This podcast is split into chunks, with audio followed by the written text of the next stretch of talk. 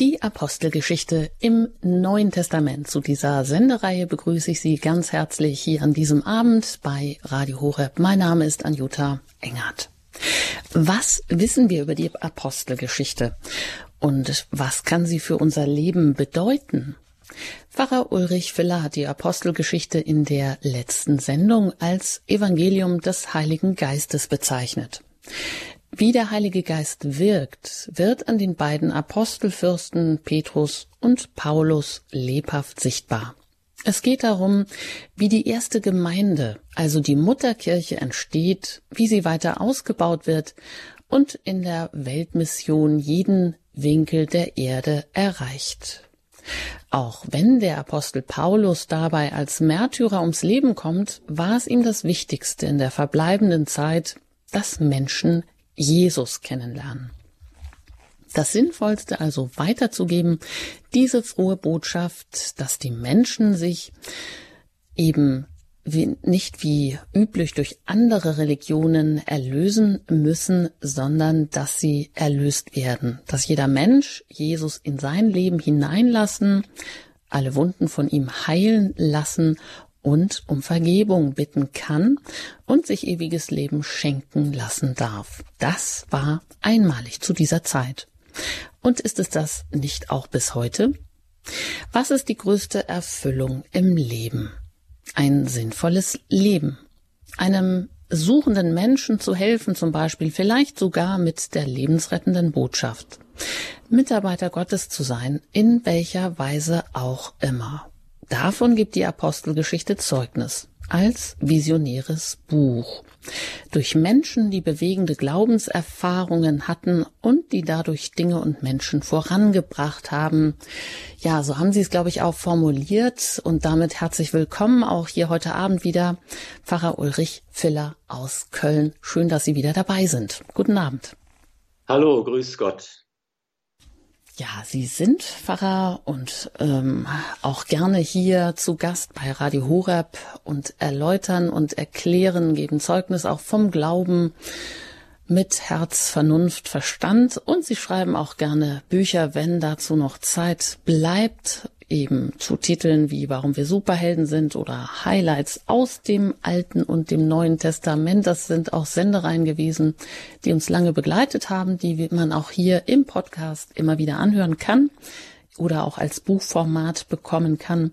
Ja, aber auch über die Engel haben sie geschrieben, über den Secret Service des lieben Gottes auf der Suche nach den heiligen Engeln, über die Kirche, wie man sie eigentlich äh, revolutionieren kann, dass sie auch noch eine Perspektive im, in der Zukunft hat. Ja, all, das spielt natürlich immer auch eine Rolle, wenn wir hier über ähm, einzelne Bücher sprechen aus dem Neuen Testament und jetzt eben auch über die Apostelgeschichte. Und da sind auch Sie immer eingeladen, sich schon einmal das Neue Testament aus dem Regal zu holen, vielleicht aufzuschlagen oder auch online, je nachdem, wie Sie es haben, direkt nach den vier Evangelien. Da fahren wir heute fort in der Apostelgeschichte im Kapitel 1.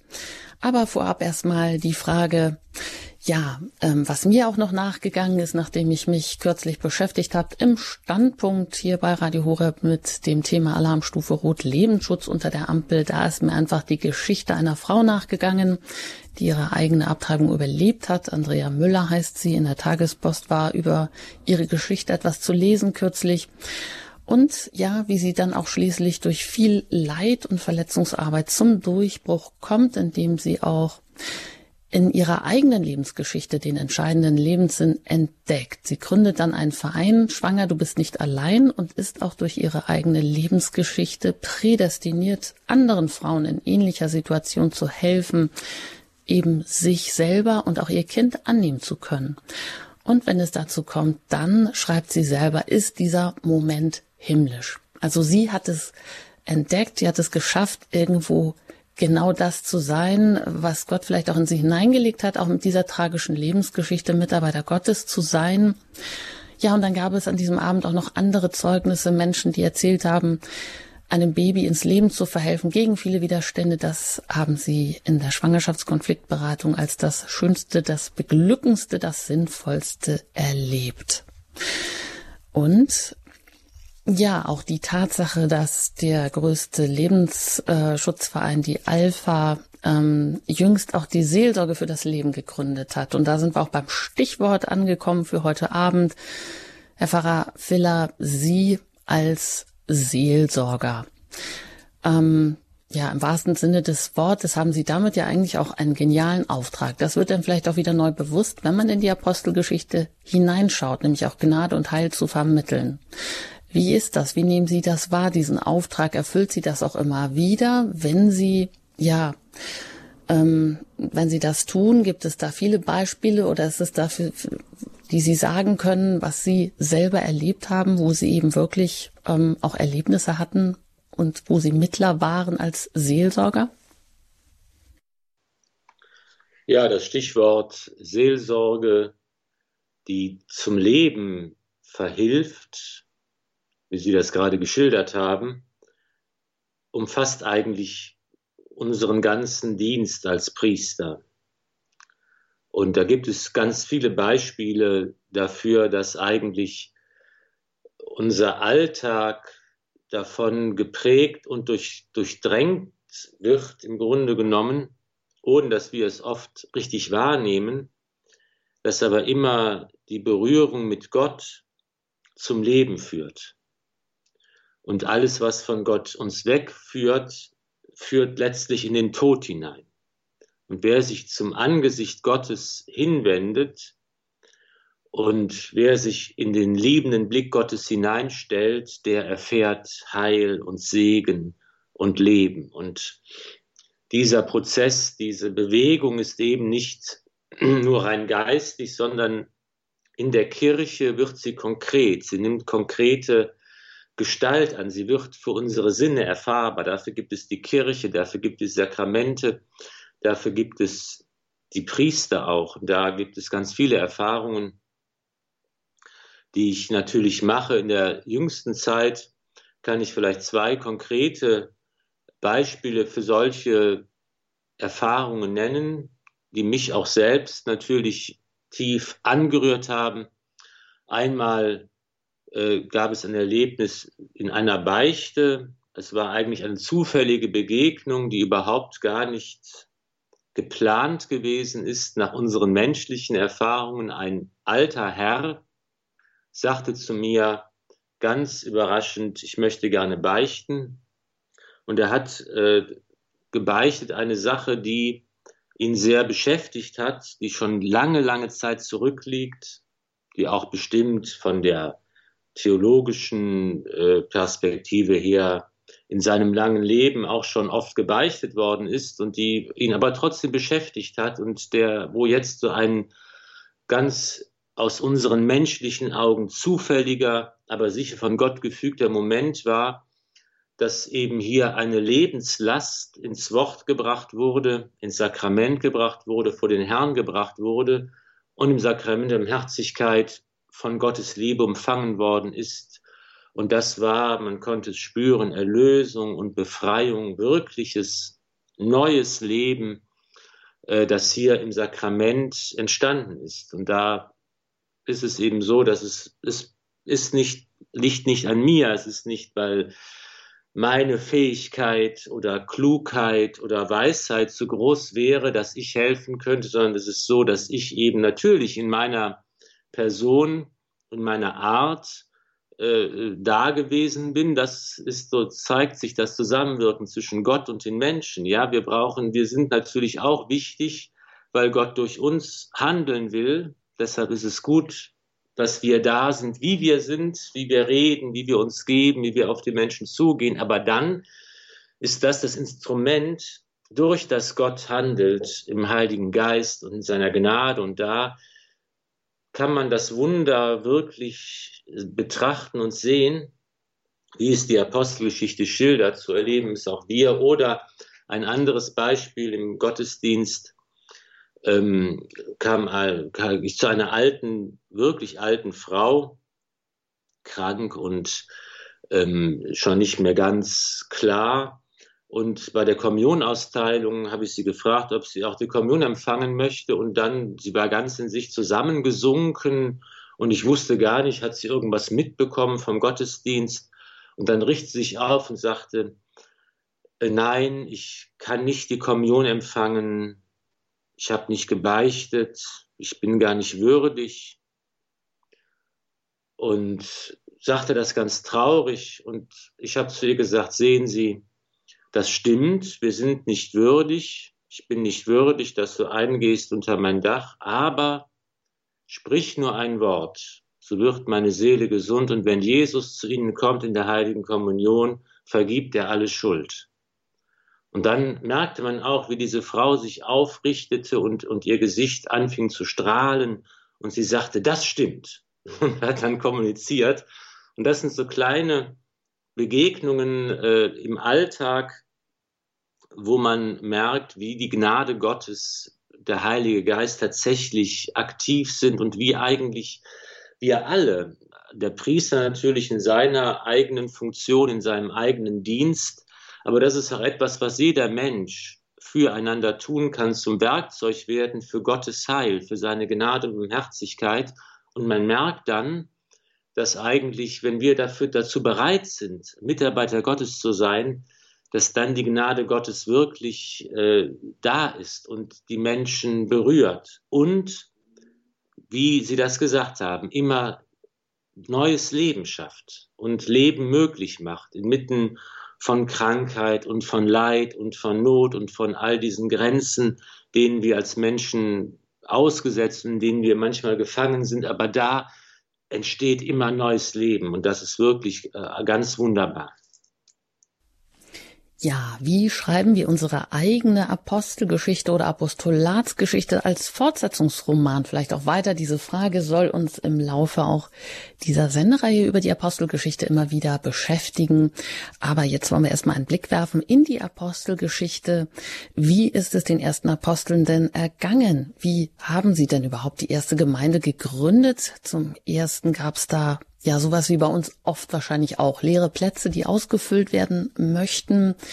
Wo sind bei uns leere Plätze? Vielleicht auch in der Gemeinde. Wo sind wir vielleicht auch gefragt? Aber wir werfen gleich einen Blick in die Apostelgeschichte, in das erste Kapitel, Vers 15 bis 26. Nach der Musik geht es damit hier gleich weiter, wenn Sie das schon einmal aufschlagen möchten.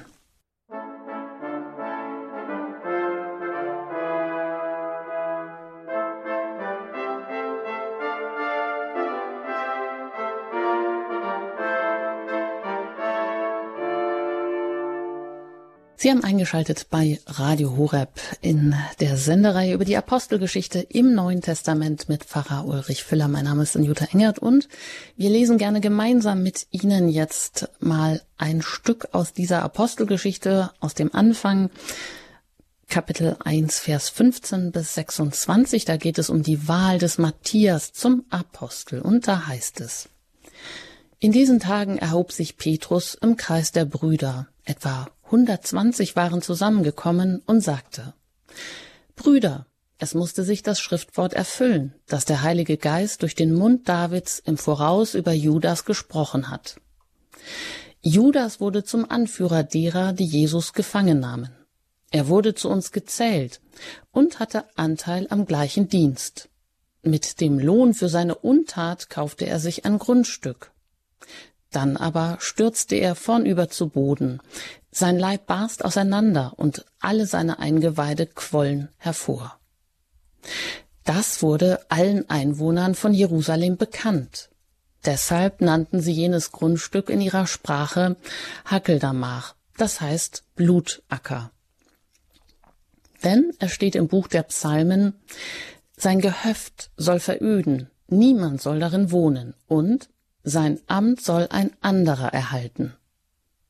Es ist also nötig, dass einer von den Männern, die mit uns die ganze Zeit zusammen waren, als Jesus, der Herr, bei uns ein- und ausging, angefangen von der Taufe durch Johannes bis zu dem Tag, an dem er von uns ging und in den Himmel aufgenommen wurde, einer von diesen muss nun zusammen mit uns Zeuge seiner Auferstehung sein.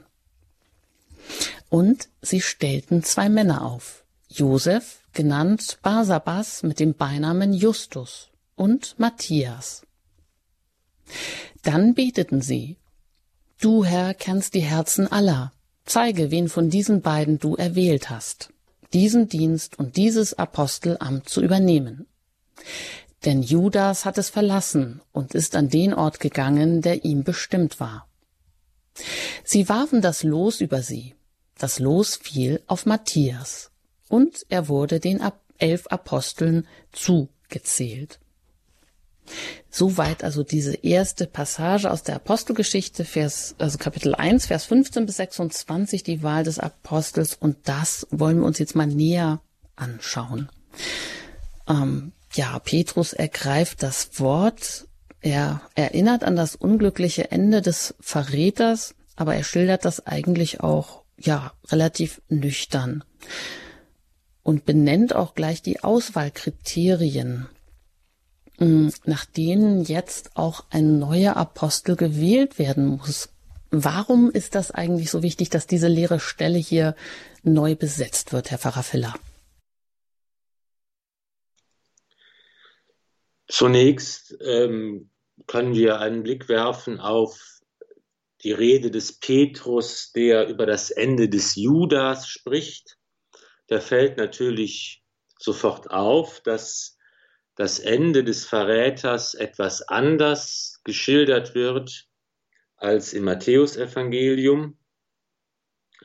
Ähm, Im Evangelium ist es ja so, dass Judas äh, nach seinem Verraten, nachdem er den Verräterlohn empfangen hat, äh, die Sache bereut und äh, die 30 Silberlinge den hohen Priestern vor die Füße wirft danach weggeht und sich erhängt und man für dieses Geld dann ein, ein leeres Stück Land kauft. Und man darf jetzt äh, nicht so viel Gewicht dem beimessen, dass hier die Schilderung des Ereignisses etwas anders ist.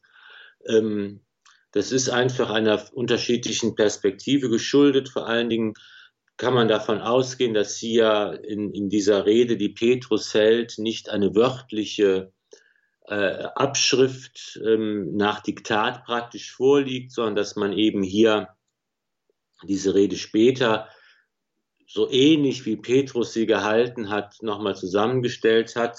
Es geht vor allen Dingen hier darum, dass eben Petrus, der hier als Leiter der Kirche bereits deutlich auftritt, er ist der Wortführer, er ist der Organisator, er hält die entscheidende Rede. Und da kommt es darauf an, dass eigentlich aus dem Alten Testament, aus den Psalmen heraus ähm, der Zusammenhang hergestellt wird. Ja, im, im Neuen Testament wird das Alte Testament erfüllt, das Neue ist im, im Alten verhüllt, enthalten. Dieser Zusammenhang äh, der Heiligen Schrift äh, ist ja immer wichtig und wird hier nochmal deutlich dass im Grunde genommen hier Petrus darauf hinweist, die Heilsgeschichte erfüllt sich und im Prinzip ist es eben so, dass Judas, der zum Apostel berufen ist, und darauf, darauf kommt es an, dass die entscheidenden Punkte ja äh, immer dieselben sind. Judas ist verworfen worden. Er hat sich selbst eigentlich aus dem Amt, Amt katapultiert. Er ist die große tragische Figur des Christentums, der jungen Kirche, eigentlich bis heute auch eine faszinierende Figur. Wir haben schon in vergangenen Sendungen darüber auch gesprochen, dass eigentlich ja das Besondere bei ihm nicht darin liegt, dass er Jesus verraten hat. Zum Verräter wurden ja im Prinzip alle Apostel, die alle weggelaufen sind, als Jesus verhaftet wurde. Wir denken an den Verrat des Petrus, der ihn dreimal verleugnet hat das Besondere an Judas ist eben, dass er nicht den Weg zurückgefunden hat, dass er nicht äh, letztlich an die Barmherzigkeit Gottes glauben konnte, dass er eben hier in seinem freien Willen oder in seinem Stolz oder wie auch immer man das psychologisch dann äh, deuten möchte, nicht den Weg zurückgefunden hat, der auch ihm offen gestanden hätte. Das macht seine Tragik aus. Aber jedenfalls sein Schicksal wird der Barmherzigkeit Gottes überlassen. Jetzt aber muss sein Platz neu besetzt werden. Und hier kommen wir äh, zu einer ganz wichtigen äh, Sache, die wir uns in der Apostelgeschichte auch äh, und in der Bibel überhaupt immer wieder begegnet. was für die frühe Kirche auch konstitutiv ist, dass es nämlich ganz entscheidend auf die Zeugen ankommt, auf die, die von Anfang an dabei waren und alles selbst miterlebt und gesehen haben. Wir haben immer noch im Kopf aus den letzten Jahrzehnten des katholischen Schulunterrichts, des Religionsunterrichts und aus, aus dem, was uns so erzählt wird, dass eigentlich diese Angaben der Evangelien sehr unzuverlässig sind, weil erst ganz, ganz spät, viele Generationen nach den Ereignissen angefangen hat, diese Sachen aufzuschreiben. Und wir müssen uns von dieser falschen Vorstellung trennen. Denn eigentlich spricht alles dafür und alle archäologischen und handschriftenkundlichen Forschungen auch außerhalb der theologischen Wissenschaften, weisen eben darauf hin, die Evangelien, die Apostelgeschichte, die Briefe des Neuen Testaments, das sind authentische Zeugnisse und man weiß eben aus dieser Zeit auch aus Vergleichen mit, mit anderen äh, ähnlich gelagerten Verhältnissen, dass eigentlich diese Schriften darauf angewiesen waren, dass auch Menschen da waren am Anfang, die gesagt haben, ja, genau so war es, damit sie überhaupt glaubwürdig waren. Es gibt also ähm, eine schöne Szene aus einem ganz frühen historischen Roman aus der Antike, aus den ersten Jahrhunderten stammt der, der heißt Die Taten des Petrus. Da hat also jemand so eine Art Roman geschrieben und dabei historische Ereignisse verwendet und miteinander verwoben. Und da gibt es eine Szene, wo eine Gemeinde sich versammelt und im Evangelium wird, das Evangelium wird vorgelesen und dann kommt der Apostel Petrus dazu ähm, und sagt, ja genau, so ist es gewesen, wie es gerade vorgelesen worden ist und kann noch einmal mit eigenen Worten diesen Bericht, der schriftlich vorliegt, äh, bestätigen und ergänzen und sagen, und das war so und so und kann auch einige persönliche Details farbig beisteuern. Also haben wir hier am Anfang der Kirche in den, direkt als, als die Kirche sich ausbreitet und in Rom eine Gemeinde entsteht, in Antiochien und so weiter, haben wir schriftliche Berichte, die Evangelien als die ersten Schriften, die Apostelgeschichte, was aufgeschrieben wird. Und wir haben zugleich auch die Zeugen, die bestätigen, äh, ähm, das ist so gewesen. Und beides gehört zusammen. Und das ist ja anders auch psychologisch gar nicht vorstellbar, dass überhaupt die Botschaft des Christentums irgendeine Glaubwürdigkeit gehabt hat, wenn es so nicht gewesen wäre. Man muss ja sagen, dass manche der, der äh, Leute auch dann noch gelebt haben, irgendwie 50, 60, 70, 80 nach Christus, zum Beispiel der Jüngling von Nain oder die Tochter des Jairus, die als Kinder von Jesus geheilt wurden und die ja dann vielleicht auch 60, 70 Jahre gelebt haben.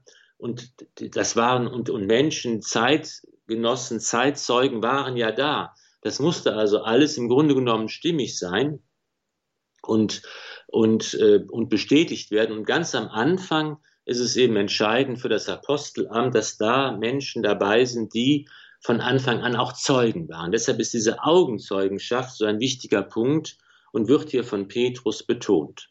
Übrigens, ich habe da erzählt von diesem historischen Roman Die Taten des Petrus da ist ja über auch diese berühmte Stelle kommt vor, die dann auch verfilmt worden ist, glaube ich, nicht, wo, ähm, wo, wo Petrus aus Rom fliehen will und dann ähm, und dann von Jesus eine Erscheinung hat und aufgehalten wird und äh, und dann wieder zurückkehrt nach Rom. Ja, das ist ja auch so eine berühmte Stelle, die nicht aus der Bibel stammt, nicht aus, aus der Apostel stammt, sondern aus diesem Roman stammt, aber eigentlich auch im, äh, im Bewusstsein der Menschen äh, noch äh, recht präsent ist. Mhm. Also die Augenzeugenschaft ist ganz wichtig hier als Auswahlkriterium. Wer hm, besetzt denn jetzt eben auch diese Stelle, die durch diese tragische Figur des Judas leer geworden ist? Ähm, ja, der Wortführer hier, hm, der schon so als Wortführer in Erscheinung tritt, Petrus, wie Sie sagen, auch als Leiter der Kirche. Ähm, der beruft sich eben auch auf das Alte Testament, auf die Psalmen, wo eben auch das, auch diese Tragik des Judah schon vorausgesagt wird. Ja, und die Zahl der zwölf ähm, spiegelt ja auch die Zahl der zwölf Stämme wieder. Also, dass dieses Erbe auch fortgesetzt wird, ist ganz wichtig. Ähm, und so ähm, ja benennt er alles gründlich. Man denkt, das ist alles hier durchdacht, die Voraussetzungen, die jetzt dazu führen, dass ja, wer denn nun aber, wer soll jetzt neu gewählt werden? Und da kommen zwei Kandidaten in den Blick. Mm, der eine ähm, heißt ähm, Matthias, der andere Josef. Dann ist es doch aber interessant, ähm, ja, also was tun Sie dann, um zu dieser Auswahl zu kommen? Sie beten, und das ist ja auch erstmal das Wichtigste, Sie beten, ziehen aber dann auch noch das Los. Und da denken wir jetzt vielleicht, das ist doch aber komisch. Also, also was denn jetzt? Wie wird jetzt, also entscheidet der Heilige Geist oder das, das Los? Genau, das zunächst äh, diese beiden Kandidaten, die eben die Kriterien erfüllen, die Petrus hier aufstellt oder darauf, auf die, auf die er hinweist, die eben wichtig waren. Ähm, Matthias und Josef, genannt Justus, der Gerechte. Wir wissen eigentlich gar nichts über diese beiden Kandidaten, ähm, sind und bleiben weithin unbekannt. Das da sieht man eben auch, dass, dass hier die, die, äh, das Neue Testament äh, gar keinen Wert darauf legt, diese Details, biografische Details und so weiter zu vertiefen. Manchmal bedauern wir das heute, dass wir eben sagen, oh, man hätte noch viel gerne viel mehr erfahren, man, die Neugierde wird nicht befriedigt. Aber es geht eben hier um die Heilsgeschichte, um das Handeln Gottes in der Welt und da ähm, ist eben sogar bei so entscheidende Protagonisten und wichtige Leute bleiben eigentlich in ihrer Persönlichkeit ganz im Hintergrund, dass es eben nicht das Entscheidende entscheidend ist, was Gott tut. Und da kommt das Verfahren, das Losverfahren zum Zuge. Man hat zwei Kandidaten aufgestellt. Man betet aus dem Gebet heraus, geschieht die Berufung. Und hier wird deutlich, Gott ist es, der beruft. Jesus sagt ja selbst, nicht ihr habt mich erwählt, ich habe euch erwählt. Und das wird hier in dem Losverfahren noch einmal nachdrücklich uns vor Augen geführt. Es ist also kein Gegensatz zum, zur Gottes, zum, zu, der, zu dem, was Gott tut.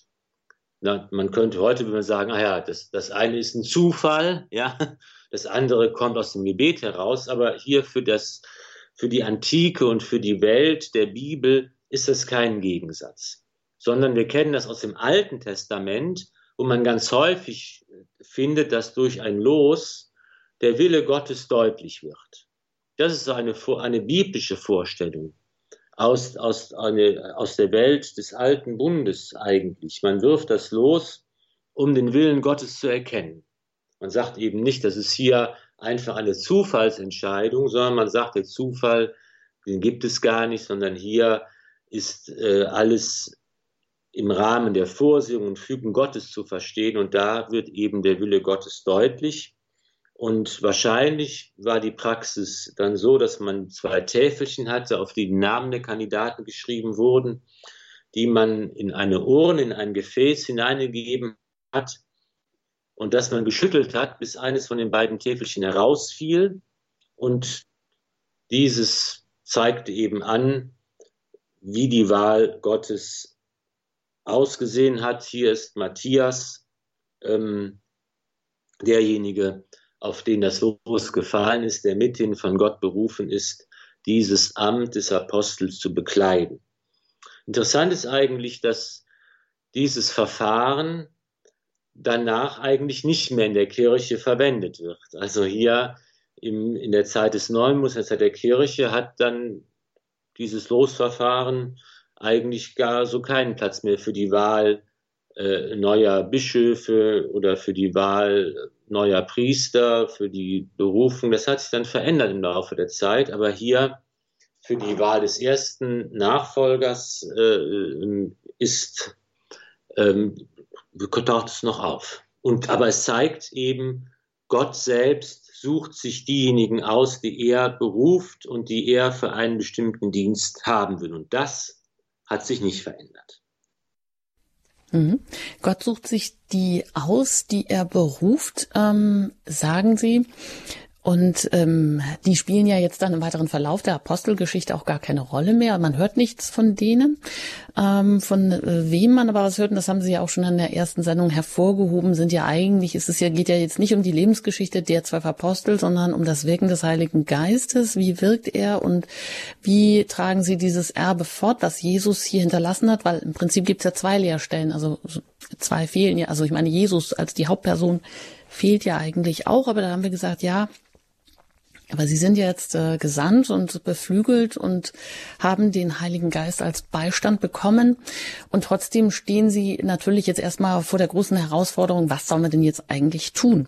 Aber jetzt nochmal vielleicht die eine Frage zu den beiden Protagonisten, zu den beiden Hauptapostelfürsten, ähm, Petrus und Paulus, weil Paulus, auf den treffen ja diese Kriterien, die Petrus jetzt hier so erwähnt, was wichtig ist für den, äh, um diese leere Stelle zu besetzen. Auf ihn trifft das ja eigentlich auch nicht zu. Er war ja auch nicht von Anfang an dabei. Er war ja erstmal einer, der die Christen bekämpft hat, aber nicht ein Augenzeuge in dem Sinne wie die anderen. Aber da betritt, also oder trifft das, also oder ist da einfach nur die Begegnung, diese Gottesbegegnung, diese ganz starke, das Damaskus-Erlebnis ersetzt dann das andere? Genau, da merken wir schon, dass eben jetzt ähm, diese Situation sich natürlich verändert. Das, was eben am Anfang wichtig war, als äh, noch vor dem Kommen des Heiligen Geistes, das ist, muss man ja immer beachten, diese Wahl des neuen Apostels findet ja vor dem Pfingstfest statt. Also hier wird nochmal die Situation wiederhergestellt, die Jesus selbst in, in seinem öffentlichen Wirken ähm, festgelegt hat, die Zwölfzahl der Apostel. Und dann kommt eben mit dem Pfingsten der Geburtstag der Kirche, das Hinaustreten äh, in die Welt und das geführt werden vom Heiligen Geist. Und da kommen natürlich auch jetzt weitere Lieder zur Kirche mit dazu, die eben äh, aus anderen Zusammenhängen kommen, wie Paulus, der als Rabbiner, als führender Gelehrter Jude, als eifriger Christenverfolger dieses Bekehrungserlebnis hat, in dem er zum, zum Apostel auch, zum Apostelamt berufen wird. Da kommt dann zum Beispiel jemand wie Barnabas dazu, der auch als Apostel, als apostolischer Mann gezählt wird und andere Mitarbeiter. Da kommen dann auch die Leute aus, dem, aus Antiochien am Anfang dazu, wo man die Jünger Christi zum ersten Mal Christen nennt. Da kommen also auch Heiden mit dazu, die gar keine Juden sind vorher. Da wird also die Kirche immer größer, immer bunter und da ist dann der Heilige Geist am Werk, der auf neuen Wegen Menschen zur Kirche führt und ihnen ein Amt in der Kirche auch gibt. Und dann kommt es ja dazu, dass eben dann auch von Anfang an eben nicht nur das Los befragt wird, sondern die Menschen, die berufen sind, eben im Gebet und auch in der Weihe, in der Auflegung der Hände, wo der Heilige Geist auch am Berg ist und ausgegossen wird, wo diese Einsetzung, das Amt dann stattfindet. Das sind also dann, das vervielfältigt sich, die Methoden, ja, wie neue dazukommen werden, unterschiedlich im Wirken des Heiligen Geistes. Und hier sind wir noch vor dem Pfingstfest und äh, halten noch an dem fest, wie es Jesus äh, zu, zu seinen Lebzeiten getan hat. Mhm. Heißt aber auch eine Öffnung für alle und dass nicht nur diese menschlichen Kriterien zählen, sondern dass der Heilige Geist doch für jeden auch einen Weg in die Kirche hat. Genau, das ist ja auch vielleicht ähm, die, äh, die gute äh, Nachricht und Botschaft, ähm, wie denn dann auch die ersten Bekehrungen passieren und wie die erste Gemeinde entsteht. Darauf beruft man sich ja auch gerne oder guckt gerne auch wieder darauf zurück. Vielleicht auch im Hinblick darauf, wie können wir unsere Gemeinden erneuern. Und das wollen wir gleich tun. Da wollen wir gleich weiter schauen in die Apostelgeschichte. Ähm, da geht es dann weiter im zweiten Kapitel, Vers 37. Wenn Sie das schon mal aufschlagen mögen, wie entsteht die erste Gemeinde? Wie passieren überhaupt die ersten Bekehrungen? Wie vervielfältigt sich diese Kirche?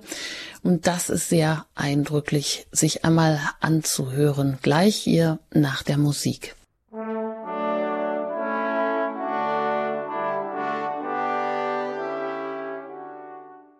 Ja, herzlich willkommen hier in der Sendereihe über die Apostelgeschichte im Neuen Testament mit Pfarrer Ulrich Filler und mein Name ist Anjuta Engert und wir schauen jetzt weiter in die Apostelgeschichte und zwar genau da hinein, wie sich denn nun eigentlich die erste Gemeinde bildet, wie die ersten Bekehrungen passieren.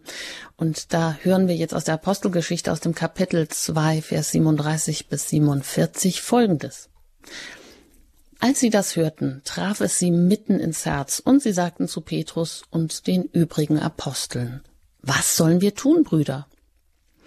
Petrus antwortete ihnen, Kehrt um, und jeder von euch lasse sich auf den Namen Jesu Christi taufen, zur Vergebung eurer Sünden. Dann werdet ihr die Gaben des Heiligen Geistes empfangen.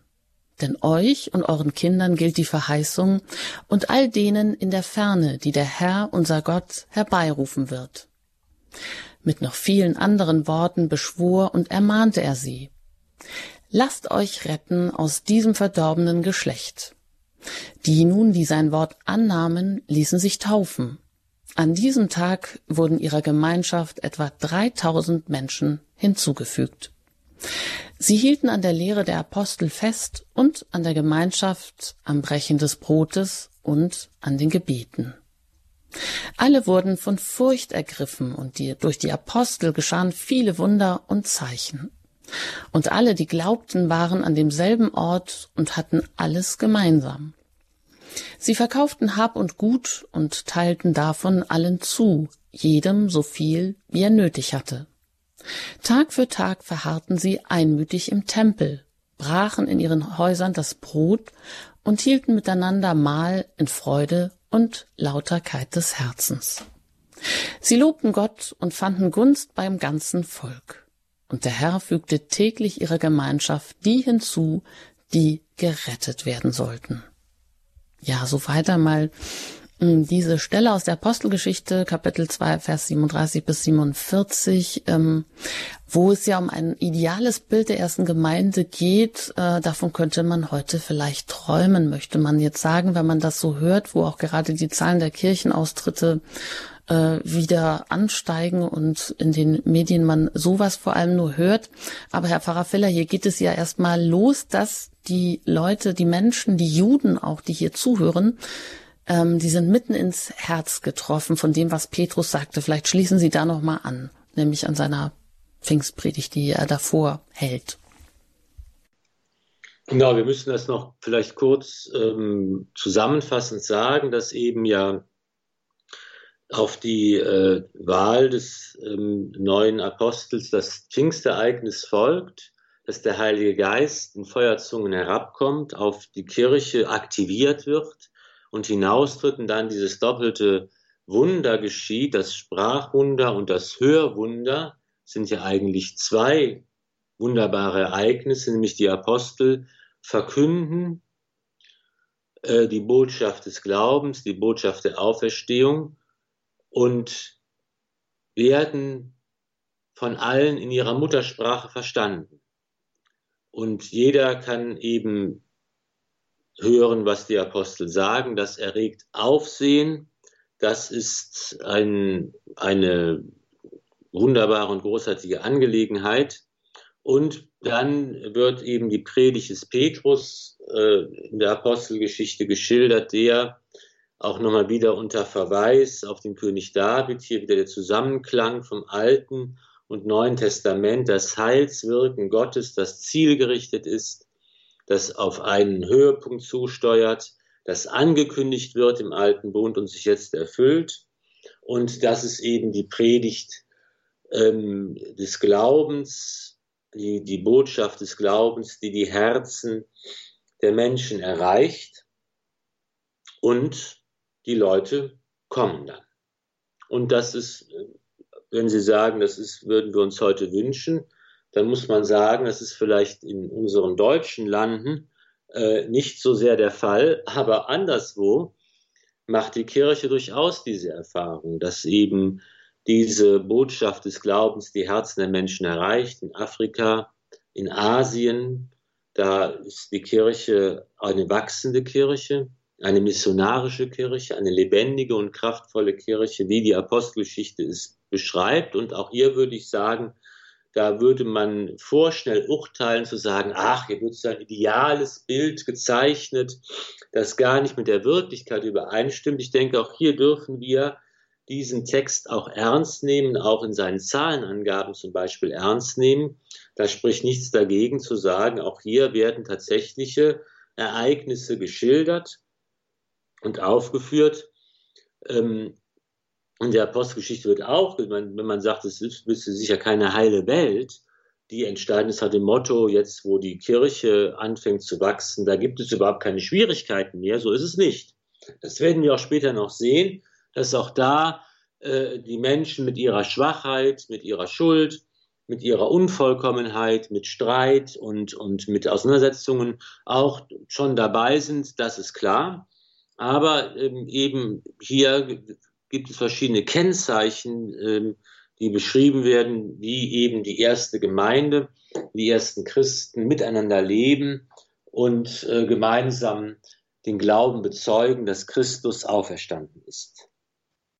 Hm. Ja, da wird viel bewegt und Sie sagen, in anderen Ländern ist das durchaus so und viel bewegt wird vielleicht auch, weil vorher ja auch lange, sie sind alle an einem Ort, sie bleiben zusammen, sie beten zusammen. Und vielleicht ist es auch diese Kraft des Gebets, die auch so viel bewirkt. Also ich komme da jetzt auch wieder kurz zurück, mache nochmal einen Schwenk wie am Anfang zu der Sendung zum Lebensschutz äh, beim Standpunkt Alarmstufe Rot auch. Da gab es an einem Tag ähm, dieses Urteil im Bundestag, wo dann ein Paragraph gekippt wird, ähm, wo es schwer steht um den Lebensschutz. Auf der anderen Seite in den USA genau das Gegenteil passiert. Und da auch ähm, die Referentin Cornelia Kaminski sagte, ja, die machen 40 Tage Gebetswache vor Kliniken und vor solchen Entscheidungen, machen das immer wieder und sind da so beharrlich, dass man auch wirklich an diese Kraft des Gebets glauben kann, äh, wie vielleicht auch hier. Also ähm, kurz dieser Schwenk nochmal ähm, dazu, dass ja wirklich hier 3000 Menschen werden Christen nach einer einzigen Predigt. Ja, aus dieser babylonischen Sprachverwirrung hat sich ähm, die hat sich in die göttliche Klarheit gewandelt und die Menschen, die lassen sich einfach retten, wie sie sagen. Ähm, ja, und jetzt natürlich die große Frage, diese ersten Bekehrungen, die passieren und das neue Leben soll weitergehen und äh, wie, wie geht's weiter? Was sollen sie tun? Fragen Sie ja jetzt auch. Was sind die wichtigen Kriterien, damit, ähm, damit das bleibt, damit das Bestand hat? Das ist immer die erste Frage, die die Menschen stellen wenn aus dem Gebet heraus, das ist ja immer die Grundlage, das Handeln des Menschen ist eingebettet in das Handeln Gottes. Also aus dem Gebet heraus, das ist ja die Kirche entsteht aus dem Gebet, die, die Jünger Jesu, die Apostel, Maria, die anderen Frauen, sind alle versammelt und beten. Und die gebetende Gemeinde im Beten, das ist ja immer über Gebet heißt, ich öffne mein Leben für Gott. Und je mehr ich bete, umso mehr öffne ich mein Leben für Gott, umso mehr und besser kann Gott zu mir kommen und mit mir und durch mich handeln. Deshalb sagt er auch, der schreibt der heilige Paulus, betet ohne Unterlass. Das ist unser Ziel, dass wir eben ganz durchlässig werden, während wir mit beiden Füßen fest auf dem Boden der Tatsachen stehen, in unserem Leben, unserer Wirklichkeit, dass wir aber uns öffnen für das Wirken Gottes und nicht alles alleine machen wollen. Die, die, die Jünger also beten und öffnen sich für das Wirken Gottes und dann, wie Jesus versprochen hat, wird der Heilige Geist gesandt und Gott handelt und die Kirche geht auf die Straßen der Welt und die Menschen hören zu und es trifft sie mitten ins Herz. Das ist eben auch das, was man nicht herstellen kann, wo das Geheimnis von Freiheit und Gnade berührt ist, wo eben wir zwar füreinander beten können und füreinander das erbitten können, aber der Glaube ist immer letztlich eine Gnade, ein Geschenk Gottes. Und ob jemand sein Herz öffnet oder sein Herz verschließt, das liegt nicht in unserer Hand.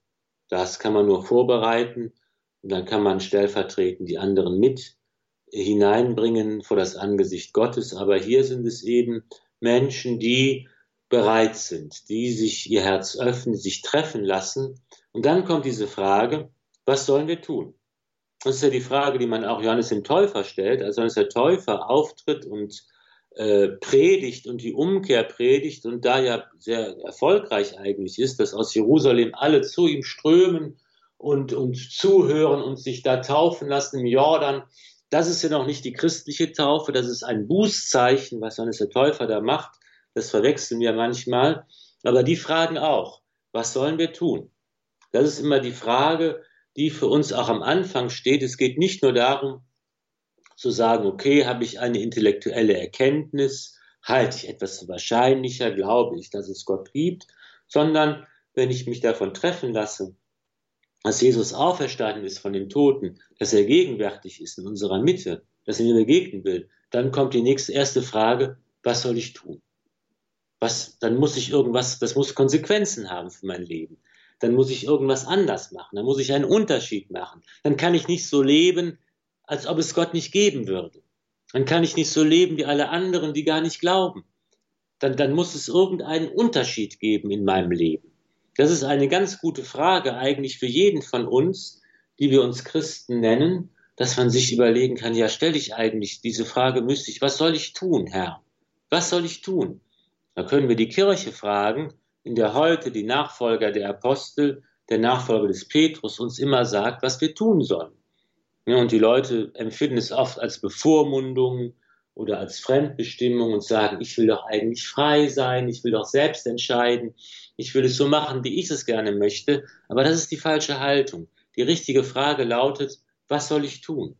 Weil ich eben in dem Weg des Glaubens und dem Hören auf Gott darauf angewiesen bin, dass die Kirche mir sagt, wie es hier Petrus tut, dass die Kirche mir sagt, was die entscheidenden Eckpfeiler sind, innerhalb derer ich mich, an, an denen ich mich orientieren kann und wo ich versuchen kann, mein Leben zu verändern und einen Unterschied zu machen, der wichtig ist. Was sollen wir tun, Brüder? Und Petrus sagt jetzt, das Entscheidende kehrt um, lasst euch taufen.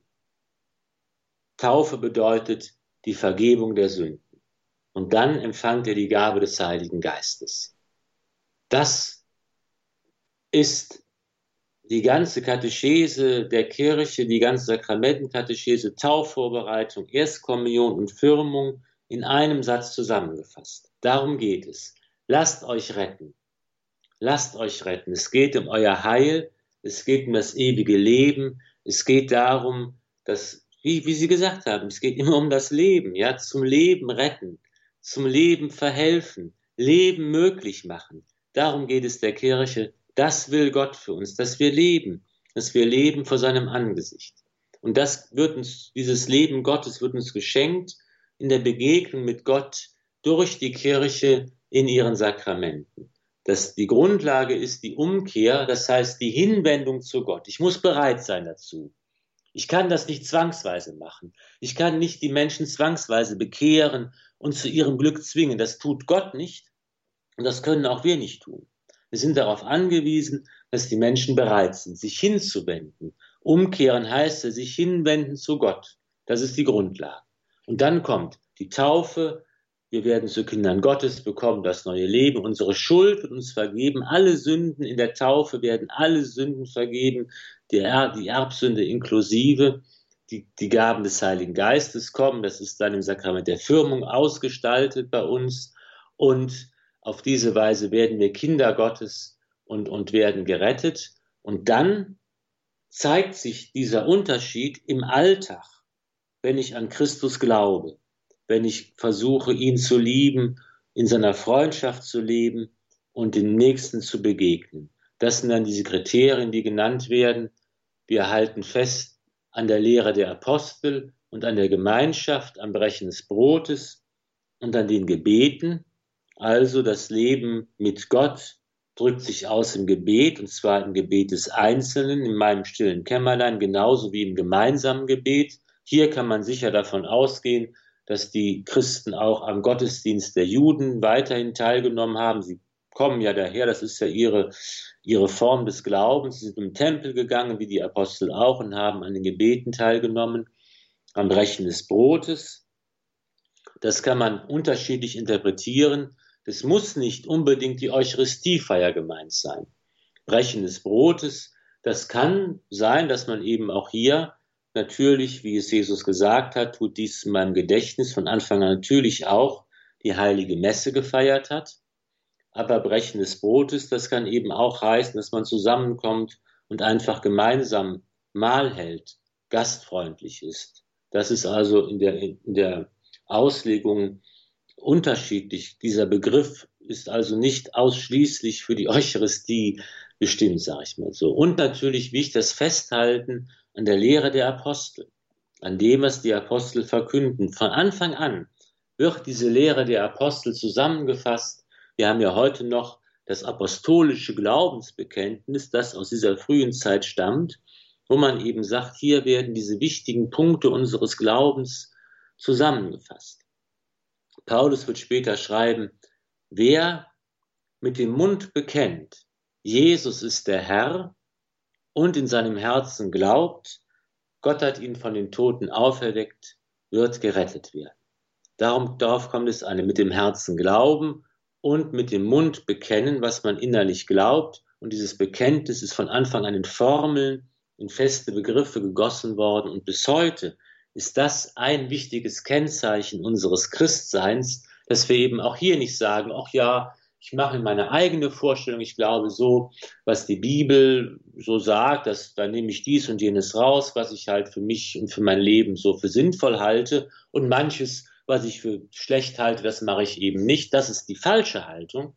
Nicht ich bestimme und suche mir aus, sondern ich nehme an, was die Apostel verkünden. Ich halte fest an ihrer Lehre, an der Gemeinschaft der Apostel, der Bischöfe und dem Papst.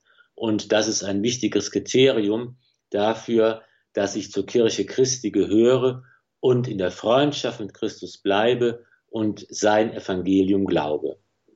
Und noch abschließend vielleicht ein, ein wichtiger Hinweis, ähm, das wird ja hier auch besprochen, dass, dass sie Hab und Gut verkaufen, also auch materiell solidarisch sind und, ähm, und sich gegenseitig helfen. Und hier wird ja gesagt, Sie, sie teilten davon aus, jedem so viel, wie er nötig hatte.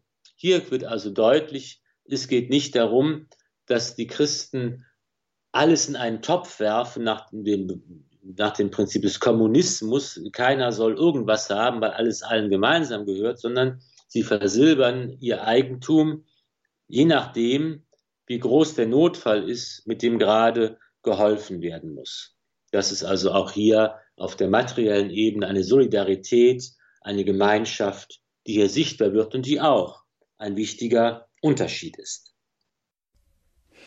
Mhm. Heißt eigentlich, dass wir diese hm, Auffrischung oder Wiederbelebung, Verlebendigung eigentlich auch immer ja täglich neu brauchen. Wir als Christen, vielleicht auch wir in unserer Gemeinde, äh, wo wir vielleicht manches ähm, äh, ja sehen, das oder uns anders wünschen oder denken, das ist ja gar nicht mehr lebendig. Was schlagen Sie vor, ganz kurz vielleicht noch zum Abschluss, sich da vielleicht auch eine Gebetsgemeinschaft zu bilden, um einfach da ähm, wieder auch um Erneuerung zu beten, zu bitten, sich da zumindest mal ein, zwei zu suchen, die da vielleicht ähm, mit im gleichen Boot sitzen? Das finde ich ist ein bisschen zu fromm, wenn ich das mal hier auf Radio überhaupt sagen darf. Das wäre mir zu fromm. Ich würde sagen, wir müssen anfangen mit der Gemeinschaft. Es kann die Gemeinschaft am Grill sein oder in der Eisdiele bei diesen Temperaturen. Das finde ich wichtig und das ist etwas, was heute vielleicht am leichtesten und am ehesten hinbekommen werden kann, dass wir sagen, wir feiern gemeinsam die Messe, wir beten gemeinsam. Das, da haben wir Angebote bei Radio Horeb in meiner Pfarrgemeinde überall was einfach auch wichtig ist und was hier in der Apostel deutlich wird, wir haben auch eine, eine menschliche Gemeinschaft. Wir setzen uns zusammen, wir essen und trinken, wir sind fröhlich und hier Gelegenheiten zu schaffen, hier auf einer ganz einfachen, ohne theologisch oder, oder fromm oder irgendwie Ansprüche zu stellen, einfach auf einer solchen Ebene zusammenzukommen und Gelegenheiten zu schaffen, miteinander das Leben zu teilen. Das ist eine ganz wichtige Grundlage so haben es auch die Apostel und die ersten Jünger gemacht. Sehr schön. Vielen Dank, Herr Pfarrer Filler. In diesem Sinne dann mit diesen ganz einfachen und natürlichen ja, Voraussetzungen, nämlich menschliche Gemeinschaft zu schaffen, erst einmal, um so auch ja, sich einfach wieder wieder zu besinnen, zu erneuern. In diesem Sinne würde ich einfach noch um Ihr Gebet, um Ihren abschließenden Segen bitten. Sehr gerne. Beten wir mit Hildegard von Bingen. Alles durchdringst du, die Höhen, die Tiefen und jeglichen Abgrund. Du bauest und bindest alles. Durch dich träufeln die Wolken, regt ihre Schwingen die Luft. Durch dich birgt, was, birgt Wasser das harte Gestein, rinnen die Bächlein und quillt aus der Erde das frische Grün. Du auch führest den Geist, der deine Lehre trinkt ins Weite, wehest Weisheit in ihn und mit der Weisheit die Freude. Amen. Es segne und behüte euch der allmächtige und gütige Gott, der Vater und der Sohn und der Heilige Geist. Amen. Gelobt sei Jesus Christus in Ewigkeit. Amen. Vielen Dank, Herr Pfarrer Ulrich Filler, heute hier in der Sendung über die Apostelgeschichte im Neuen Testament hier bei Radio Horeb und mit dieser Sendereihe geht es auch weiter. Bleiben Sie also dabei und wenn Sie was verpasst haben, dann können Sie das natürlich jederzeit in der Mediathek bei Radio Horeb nachhören im Podcast, den Sie sich dann herunterladen können. Ich danke Ihnen immer für Ihr Gebet und auch für Ihre Spenden, mit denen Sie auch diese Sendung hier wieder möglich machen und wünsche Ihnen noch einen schönen und gesegneten Abend. Ihre Anjuta Engert.